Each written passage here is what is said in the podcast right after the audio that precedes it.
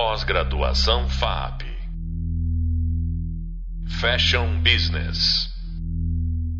Você já pensou em como é difícil manter os custos sob controle? Em uma produção, cada minuto a mais que se gasta para costurar uma peça e cada centímetro que se perde de tecido podem derrubar aquele cálculo de custo minucioso que você fez. E se o cálculo estiver errado, toda a composição de resultado que esperávamos vai por água abaixo. Olá, aqui quem fala é Marília Carvalhinha, professora e coordenadora dessa pós-graduação em Fashion Business, e hoje eu trouxe aqui um cliente e amigo meu, Guilherme Stan, do ateliê de calças. O Gui está há anos no mercado de moda e entende bastante dessa parte financeira e também de produção, porque ele faz, ele faz as duas coisas no ateliê, então ele sabe bem o BO por dentro da história. E eu escolhi ele a dedo para falar aqui exatamente por esse motivo, que ele está na vida real, está no front. Gui, muito obrigada por aceitar o meu convite. E eu queria que você se apresentasse brevemente, apresentasse, falasse um pouquinho do ateliê, para depois a gente começar com as perguntas, tá bom? Olá pessoal, tudo bom? Aqui é o Guilherme. É, eu sou responsável hoje pela operação do ateliê de calças. Então, eu sou como se fosse um CEO da empresa. A empresa tem quase 10 anos. A gente começou é, por quatro anos. A gente foi uma empresa digital. A gente só funcionava através do e-commerce. E a partir de 2017 a gente entrou para o mundo do varejo físico e hoje em dia a gente atua com duas lojas mais o nosso e-commerce. É, eu sou formado pela FAAP em Engenharia Mecânica e eu tenho uma pós-graduação em Administração pelo INSPER. Legal, Gui, obrigada por estar aqui com a gente. E eu queria saber, assim, vocês optaram no ateliê, né, que a gente, que eu conheço razoavelmente bem, vocês optaram por desenvolver os produtos internamente, vocês têm até um modelista internamente é, o que não é comum para empresas pequenas, né, de moda. Mas vocês, apesar de vocês comprarem o tecido, vocês terceirizaram a produção. Então vocês acompanham bem de perto essa produção, tem uma seleção super cuidadosa, mas vocês optaram por desenvolver internamente e terceirizar a produção. Por que, que vocês seguiram esse caminho? Uh, pelo, pelo que eu entendo, para a gente ter uma produção, é, uma que seria um negócio à parte, então, é, é uma, uma dor de cabeça aí maior para a empresa, é como se fosse um segundo negócio. É, e financeiramente, do, do, assim, falando de custo, é, para viabilizar uma produção precisa de uma quantidade mínima é, para a gente chegar num, num, preço de custo que faça sentido. Por que eu digo isso? É, uma calça tem aproximadamente umas 54 operações que você tem que fazer para costurar uma calça. Quando se fala de uma quantidade pequena, de mil, duas mil, três mil peças, é, é um número muito pequeno de, de costureiras para você ter para conseguir chegar nesse preço de, nesse preço mais competitivo. Então, para você ter uma produção para reduzir mesmo o custo, eu acho que teria que ser uma teria que ter uma quantidade um pouco mais expressiva para ter um fluxo de trabalho melhor. Sim, muito legal o que você falou, Gui, porque tem essa questão da eficiência produtiva, né? A gente falou um pouco na videoaula é, relacionada a esse tema, né? Que, que a produção de roupa ela acontece, ela é cortada em lote, né? A gente corta um lote inteiro de calças, por exemplo, e aí depois, na parte da separação, em que esse lote ele vai ser dividido em bloquinhos, né? Que fica um pouco do tamanho P, um pouco do M, do G, outro é 40, 42, 44, enfim, dos tamanhos e vai para as costureiras. Aí que acontecem essas 50 e poucas operações só de costura, quer dizer, tem todas as outras etapas, né? Então, assim, é, tem uma questão de ganho de escala, né? Se você faz um lote, se você, é difícil encher uma fábrica se você não tiver uma produção de vários modelos, uma quantidade grande por modelo. E aí, se você não enche essa produção, é, acaba que o, o, o, o, tem, ou tem ociosidade, ou você não chega a atingir uma otimização né, do tempo de produção, né, Gui? É isso. É... Eu, eu, já fiz essa conta outra vez, assim, porque realmente, como eu sou engenheiro, eu gosto dessa parte de produção. É...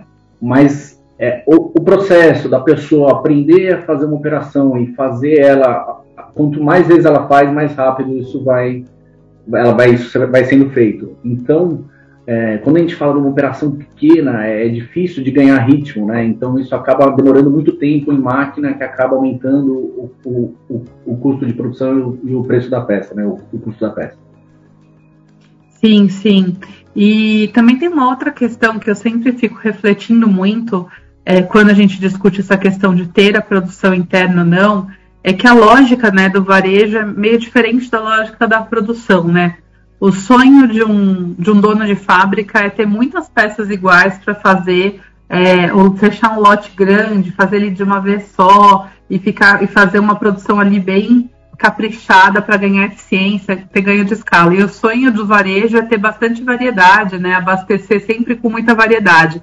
Então são visões um pouco conflitantes. Às vezes além da complexidade que você colocou de maneira muito clara, né? Tipo, é quase dois negócios, dois jeitos de pensar, é, tem que cuidar também da produção, tem uma operação complexa e o varejo também tem uma operação complexa, então, tipo, a cabeça de dono, empresa pequena, fica dividida já em tantos objetivos, né? Também tem o lado de que a, é quase que como se você lutasse contra você mesmo em decidir ali essas duas lógicas. Faça um lote maior e ganhe eficiência, ou foco mais num abastecimento mais diversificado também, né? É, sem dúvida. É, então é, é, difícil pensar em como que a gente embute né, essa, essas variações no, no, no custo, né? É, Sim, inclusive tem isso que eu ia te perguntar também, né? Que eu lembro que quando a gente pensou né, no ateliê, eu lembro que a gente conversou um pouco uns anos atrás sobre isso. Você quase comprou, tinha um pessoal vendendo quase que uma mini fábrica e deu muita vontade, né? deu uma coceira de vocês terem a tal da fabriquinha. E na época a gente conversou muito sobre isso, né? E, e uma das coisas que a gente tem essa, essa dúvida é essa questão da variação, né? Quando você terceiriza, o custo unitário de uma peça tá, tá ali no controle, porque pode até ser que seja mais caro, mas o, o seu fornecedor de mão de obra vai te passar um valor e aquele valor tá ali, definido, né? É, vamos, vamos lá. Vamos, é, o difícil é assim, a gente pegar os, os, custos fixos da operação e dividir pela quantidade de produtos que faz. Então, por exemplo, um, um, cortador, ele vai, ele vai lá, ele normalmente a, as pessoas quando cobram a diária de, dessa pessoa, né? As fábricas cobram a diária de um cortador. Então, se ele vai cortar 10 peças, mil peças ou 5 mil peças, ali no infesto, ele vai cortar uma vez só. Então, quando você dilui, por exemplo, esse custo desse cortador em muitas peças, isso aí acaba ganhando, é, acaba ganhando no, no, volume, né? Você acaba diminuindo bastante os custos fixos dessa operação. É, então, é, to, todos esses custos maiores dependem de um volume assim para isso ficar mais competitivo. Então, Sim. Pra, e de uma fazer... regularidade, né? Não adianta nada você cortar 10 mil peças no mês, no outro mês você cortar mil peças. Sim, também, também, também. É, aqui no ateliê, a gente, a gente costuma trabalhar, a gente não, não, não, segue o calendário de moda. Então, como é que funciona o calendário de moda? Eles têm duas grandes coleções que eles lançam no ano. É, Primavera-verão, outono-inverno. Lança muito antes e normalmente chega tudo meio que junto, assim, duas entregas, vai. É, aqui a gente costuma lançar produto todo mês. É, então, é, e tem uma grande parte que, ela é, que são produtos que são repostos. Como a gente é monoproduto, tem vários produtos que a gente não pode não ter. Então, tem que repetir muitos produtos, que a gente funciona como se fosse uma solução também. A, a cliente não pode chegar no ateliê de calças e não ter uma calça de alfaiataria preta, por exemplo. É, então, é, apesar de a gente ter lançamentos, a gente tem uma grande parte da, da nosso mix que vem de reposições de calças-chave que a gente tem que ter na, na empresa. É, então, assim, por questão de periodicidade, talvez daria. O que é ainda é muito trava muito a operação é, é realmente o volume, para poder chegar numa questão mais competitiva, para valer a pena todo esse é, esforço, né, esse, esse desprendimento de, de, de, gente numa operação nova. Sim, com certeza. Além do foco estratégico, é o volume, né? E, e a variabilidade, né? Porque é isso. Se você Enquanto você não tem fábrica, você paga um valor fixo conhecido por peça. Na, na, no caso de vocês, como vocês compram tecido, vocês têm que acompanhar também se o tecido foi utilizado de maneira eficiente, não teve muita perda tal. Mas mesmo assim é algo que está um pouco mais sobre controle, né? Porque você consegue ter ali o risco, ver o encaixe, ver quanto que é o modelista de vocês, então vocês conseguem ter certeza de quanto, se o consumo faz sentido ou não, né? Agora, a mão de obra, quando a gente tem fábrica, e eu tive fábrica também e vivi essa dificuldade, a gente tem essa, exatamente o que você falou, a gente faz uma estimativa né, de quanto que a gente consegue produzir por dia, é, e a gente também tem que considerar uma variabilidade, porque, por exemplo, algumas calças provavelmente são muito mais trabalhosas do que outras, então você tem lá essa variabilidade, tal calça leva mais tempo nessa etapa. Maquinário, porque são muitos tecidos diferentes, então, assim, é, o maquinário para fazer jeans é totalmente diferente do maquinário para fazer calça de alfaiataria, tecido plano, máquina reta. Um maquinário para fazer malha também é outro totalmente diferente. É, calça de couro, calça de vinil. É... Então... E, mesmo, e mesmo quando você usa, vamos supor que você tivesse uma fábrica só para produzir tecido plano, que é a maior parte dos seus produtos, ainda assim, entre uma produção e a outra, tem às vezes que regular a máquina, porque muda o tecido um pouco mais fino, um pouco mais grosso. Então tem um tempo de setup também, né, Gui? Com certeza. É, por exemplo, a gente tem, tem vezes que a gente faz muitas cores por, por questão de fornecimento mesmo. A gente está com um grande problema atualmente de, de fornecimento de matéria-prima. Então, é, a gente quer tal cor, mas tem pouca, tem pouca quantidade, enfim, a gente acaba pegando o que o fornecedor tem e acaba fazendo muitas cores.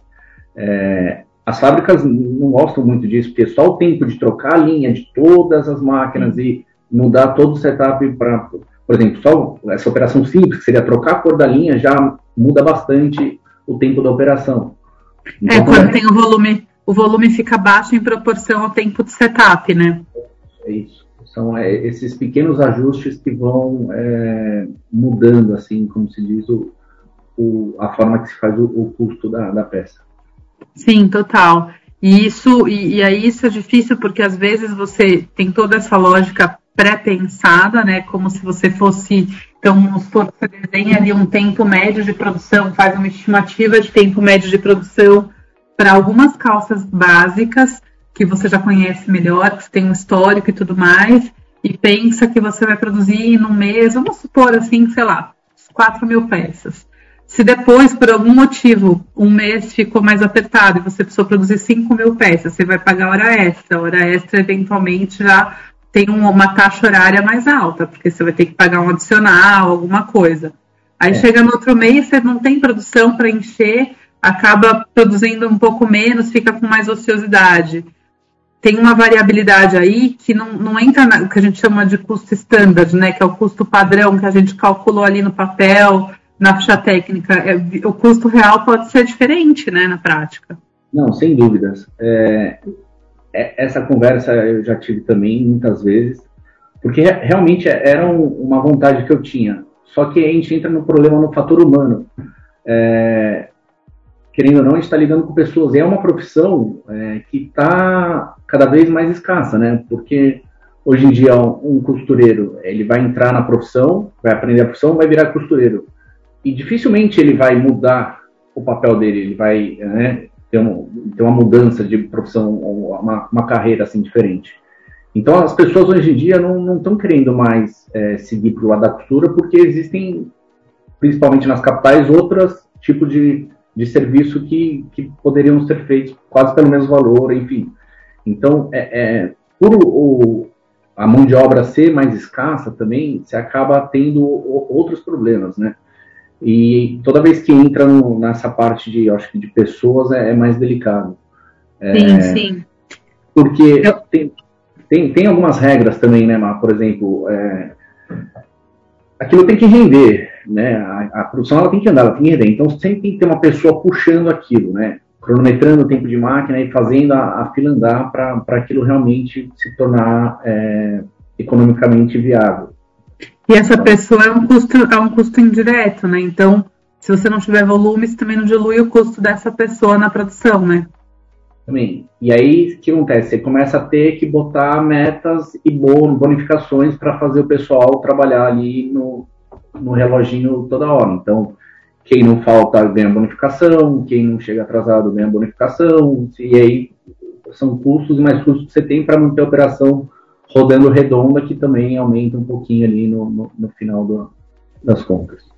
Custos e controles, né? Porque justamente você tem que ter o controle da produção diária, o acompanhamento dessa, desse rendimento, do tempo ocioso, do, das perdas dos tempos invisíveis, né, que são perdidos às vezes ao tempo que a pessoa precisa parar para ir no banheiro, enfim, coisas normais que fazem parte do dia. Uma pessoa não rende 100% do tempo durante o dia, mas quando o trabalho dela é indireto, é administrativo, tudo bem, porque o outro é, é difícil de mensurar as coisas dessa maneira. Mas quando a gente está falando de fábrica, a gente calcula ali, se você cronometra, sei lá, deu 40 minutos numa costura de uma peça, a pessoa não passa o dia inteiro sentada na máquina de costura, ela vai ter que vai ter pausas. Então, você também tem que ter um percentual, e tudo isso varia um pouco de empresa para empresa. Tem algumas médias que o mercado tem, mas tem uma variação. E além dessa teoria, tem a prática, que é você cuidar de tudo isso e ainda por cima mensurar essas coisas, né? Tem que ter, que a gente tem tantas métricas, né, na parte do varejo, na parte de, de produto, peça por atendimento, ticket médio, preço médio, fluxo no site, fluxo na loja, a taxa de conversão tudo isso também tem seus equivalentes na produção. Então, uma vez que você decide ser, ter uma fabriquinha, entre aspas, né? Que a gente fala, vamos ter uma fabriquinha. Você também tem que ficar expert em tudo isso, né, Gui? É, quem, quem trabalha com moda sabe que, assim, sempre vão ter surpresas. É, dificilmente você vai ter uma produção que vai sair redonda como planejado do começo ao fim. Sempre vai ter uma surpresa. Ou é tecido que vem com defeito, ou é problema na hora de lavagem, então na hora de o tecido desfia. Normalmente é, são problemas relacionados com o tecido. O encolhimento dele é diferente, ou então na hora de ir para a máquina ele se comporta diferente, ele, ele, ele desfia e aí a, a, pessoa acaba costurando um pouquinho a mais e ela fica um pouquinho mais justa. É, mas assim, sempre vão ter surpresa na produção. E o desperdício é, é, é uma coisa bem delicada também nesse segmento. É, por mais que você tente encaixar e otimizar o corte da, da peça, sempre vai ter um, um desperdício de tecido. É, é, é, bem delicado, assim, você acertar 100% a conta é muito difícil. Muito difícil. Mas é, essa parte do desperdício também é legal de levantar, né, Gui? Acho que você ter falado disso também é uma oportunidade para a gente passar para o aluno, porque também tem que ser mensurado, né? Eu acho que em vários sentidos, assim, a gente realmente, eu tive fábrica e minha fábrica produzia peças de muito delicadas e de muita qualidade. Eu posso garantir o comprometimento que a gente tinha como empresa de procurar é, ter uma, uma super qualidade, ser muito eficiente e entregar para o cliente né, o melhor produto possível. Porém, realmente, as variações que existem são absurdas. Às vezes tem tecido que de duas cores que você, na hora de manusear na máquina, uma cor cede, porque ele é um pouco mais mole, só de, das pessoas manusearem ele fica mais folgadinho. Cortou junto, cortou igual, não tem como ter tido variação, mas ele cede. Tem tecido que malha, por exemplo, é, a gente fala que tem que deixar a malha descansar. E tem tecido plano também, quando tem muito elastano. Então você desenrola ele, dobra, deixa ele meio descansando, dobradinho, em camadinhas, dois dias antes de poder esticar na mesa e cortar. E, e, às vezes, mesmo assim, o encolhimento depois existe. Então, muito legal você ter tocado nesse assunto, porque é uma questão recorrente, tanto nos 10 anos que eu tive de experiência de produção, como também depois, nos últimos anos, trabalhando com muitas marcas, todo mundo tem problema de qualidade, não importa o quanto tenha, tenha procedimento, processo, ainda tem. Então, imagina se não tiver problema de, não tiver procedimento, né? não tiver controle. Mas o que eu vejo assim é que processo ajuda a melhorar, porque ele minimiza alguns fatores que podem aumentar as chances de, de problema. É, também ajuda a gente a tentar pegar o problema mais cedo, porque tinha, até quando a empresa é um pouco maior, Gui, é muito comum que tenha um inspetor que vai na, na produção antes dela entregar. O ateliê, não sei se chega a fazer isso. Faz a pré-produção. Ah, o fornecedor ele entrega, antes de entregar a produção, ele faz uma pré-produção com o tamanho de cada para a gente verificar e, e, dar uma olhadinha. É, ele, é. na verdade, ele corta junto, só que ele pega esse um tamanho de cada e costura antes e manda. Eu fazia isso também né, para alguns clientes. Tá. É, mas é, é, é, complicado, assim, não tem jeito. Produção é um bicho de sete cabeças e onde tiver possibilidade de dar problema, vai dar problema. Coisa simples, por exemplo, você compra um tecido, é o mesmo tecido, só que são cores diferentes. Você tem variação do mesmo tecido nas cores diferentes. Então, por exemplo, Sim, você cortou tudo junto. tingimento. É, você descansou igual, cortou tudo junto, mas uma cor se comportou diferente da outra. hein? É porque o tingimento, o tingimento é químico, né? Então ele altera um pouquinho o, com- a- o comportamento ali da fibra. Então tempera- as temperaturas é muito louco, assim, é muito, tem muita química no meio de um tecido. As pessoas não têm consciência do quanto tem. E tem muita mecânica também, porque tem torção de fio, tem vários materiais. Então a- a- essas, todos esses componentes eles afetam muito a maneira como o tecido vai se comportar na temperatura, na lavagem, no descanso, em tudo, né? Se tem, tem uma coisa assim que eu tenho assim, orgulho de falar do ateliê. A gente tem uma parceria muito forte com os nossos fornecedores.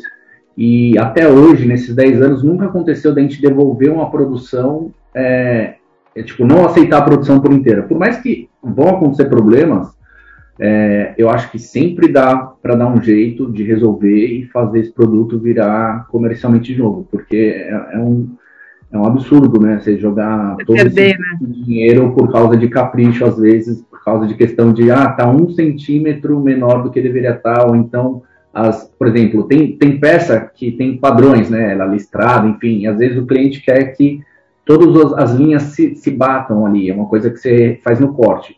Um que você Sim. já vai desperdiçar muito tecido para conseguir encaixar é, todas essas linhas batendo, e outra que às vezes não vai conseguir, que na, enfim, na, na, na cultura não vai conseguir. É, então, tem- eu vejo muita empresa que devolve produção, não aceita a produção, e isso aí vai ficar na mão do fornecedor, que vai tomar um prejuízo, muitas vezes isso aí pode até acarretar é, a, a quebra da empresa até de um fornecedor, é. falência e por causa de, de caprichos, assim. Então, por exemplo, teve peça nossa que já deu problema, mas a gente consegue fazer um upcycling de, sei lá, trocar um botão, de fazer uma lavagem diferente, ou então de voltar e reduzir as laterais para botar esse produto para comercializar. É muito comum um termo que chama girar grade, né, nesse mercado. Para quem ainda, para o aluno que ainda não trabalha no mercado, talvez nunca tenha ouvido falar. Mas girar grade é muito comum, porque às vezes acontece exatamente isso, por algum motivo desconhecido ou por um erro mesmo de produção. É, toda a produção vem menor, então o P vem um pouco menor ou maior, tá? Pode acontecer o contrário, aqui em geral vem menor. O P vem quase do tamanho PP, o M vem quase do tamanho P. Então, o que, que a gente, a solução possível? Pega e muda todos os tamanhos. Só que, lógico, isso não é muito legal, porque a gente tem uma lógica de compra, né? Tipo, compra mais PM, porque é o que vende mais, depende da marca, cada marca tem sua composição. Então, quando a gente gira a grade, a proporção da grade não fica linda como a gente gostaria para vender, né? Mas é uma maneira de minimizar um pouco o prejuízo e às vezes de dividir, né, com o fornecedor, se o fornecedor teve ou não responsabilidade. Precisa ter, uma, precisa ter uma parceria. O cara errou, errou. Dá para resolver? Dá para resolver. Pô, vamos fazer assim, ó. Vamos girar a grade aqui, a gente só ajusta aqui onde dá para ajustar. Você me dá um desconto, porque é, realmente tecido não veio perfeito, vai demorar mais para sair. Mas não, vamos brotar para vender, né? Porque não, não é. Nem sempre é culpa do fornecedor, é isso que é legal de colocar. Às vezes é, mas nem sempre é. Então é é. importante ter essa relação. E acho também, Gui, que então reforçando um dos pontos de variabilidade do custo é essa questão dos defeitos e dos problemas de qualidade. Então isso torna muito importante para as marcas mensurar, né? Então toda vez que tiver um problema de qualidade, criar um, um arquivo no qual você lance os problemas e as consequências e ao longo do tempo a gente pode chegar aí num percentual médio de perdas financeiras por conta de qualidade que tende a ser um 2, 3%, e aplicar esse percentual no custo standard de padrão do produto para conseguir mensurar melhor o que efetivamente é o seu custo, né? Não ficar nessa imaginação, né, Gui? Sem dúvida. E sempre botar uma gordura ali que já é sabido de desperdício, 2, 3% pelo menos. É, então, por isso que é importante medir, né? Eu, por exemplo, lembro que na época da minha fábrica também, a gente tirava o consumo de uma peça, consumo é quantos metros ela vai usar de tecido. É, usando como base o encaixe de duas ou três peças na época da piloto. Então, porque não dá para você fazer o encaixe real quando você está fazendo a primeira peça. Então, você faz um encaixe aproximado. E aí eu lembro que depois eu comecei a criar uma estatística que eu conferia quanto, quanto na prática tinha sido o consumo versus aquele meu primeiro consumo. E eu cheguei que na prática eu acabava economizando uns 7% de tecido, no meu caso, tá? Não, importante para o aluno aí que está ouvindo que não é uma base estatística que pode ser aplicada a todos os negócios. Tem uma, tinha uma característica específica de produto dentro de um contexto específico, mas que cada empresa pode tentar fazer o seu estudo ali para chegar nesses percentuais, porque é, é um fator que pode fazer diferença, né, Gui, no resultado. Total. Bom, Gui, a gente está chegando ao final do nosso tempo aqui desse podcast. A gente acabou se aprofundando um pouco nos temas de produção. Acho que isso acaba contribuindo, apesar de produção tem tudo a ver com custo, então acho que contribui para o aluno tanto para entender mais de custo, como também para ele conhecer a real que a gente passa aí no, no mercado, que não é tão teórico assim, que tem as partes práticas que envolvem uma capacidade estratégica e criativa aí de lidar com novas variáveis. Queria muito agradecer você por estar aqui com a gente, trazendo essa contribuição, essa experiência, Gui. Eu que agradeço, é um prazer estar aqui com vocês, dividir um pouquinho. E moda é isso, na, na, na prática, a teoria na moda é totalmente outra. Muito bom, mas os nossos conhecimentos aqui ajudam a pessoa também a saber lidar melhor, né? Então, tipo, já uhum. estando preparado, tendo método, a gente a gente consegue aplicar a criatividade num nível mais avançado. É, e aí o Gui vai estar com a gente de novo um pouco mais para frente. No, no vídeo 4, a gente vai falar de um outro tema super legal, no segundo podcast, é o último podcast desse, desse, dessa disciplina. A gente vai falar sobre os, a questão de fluxo de caixa e ciclo financeiro, que é uma questão bem espinhosa e muito importante para os negócios de moda, então não percam. Muito obrigada, Gui. Até mais tarde. Até logo.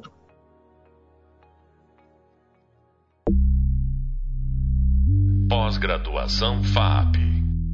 Fashion Business.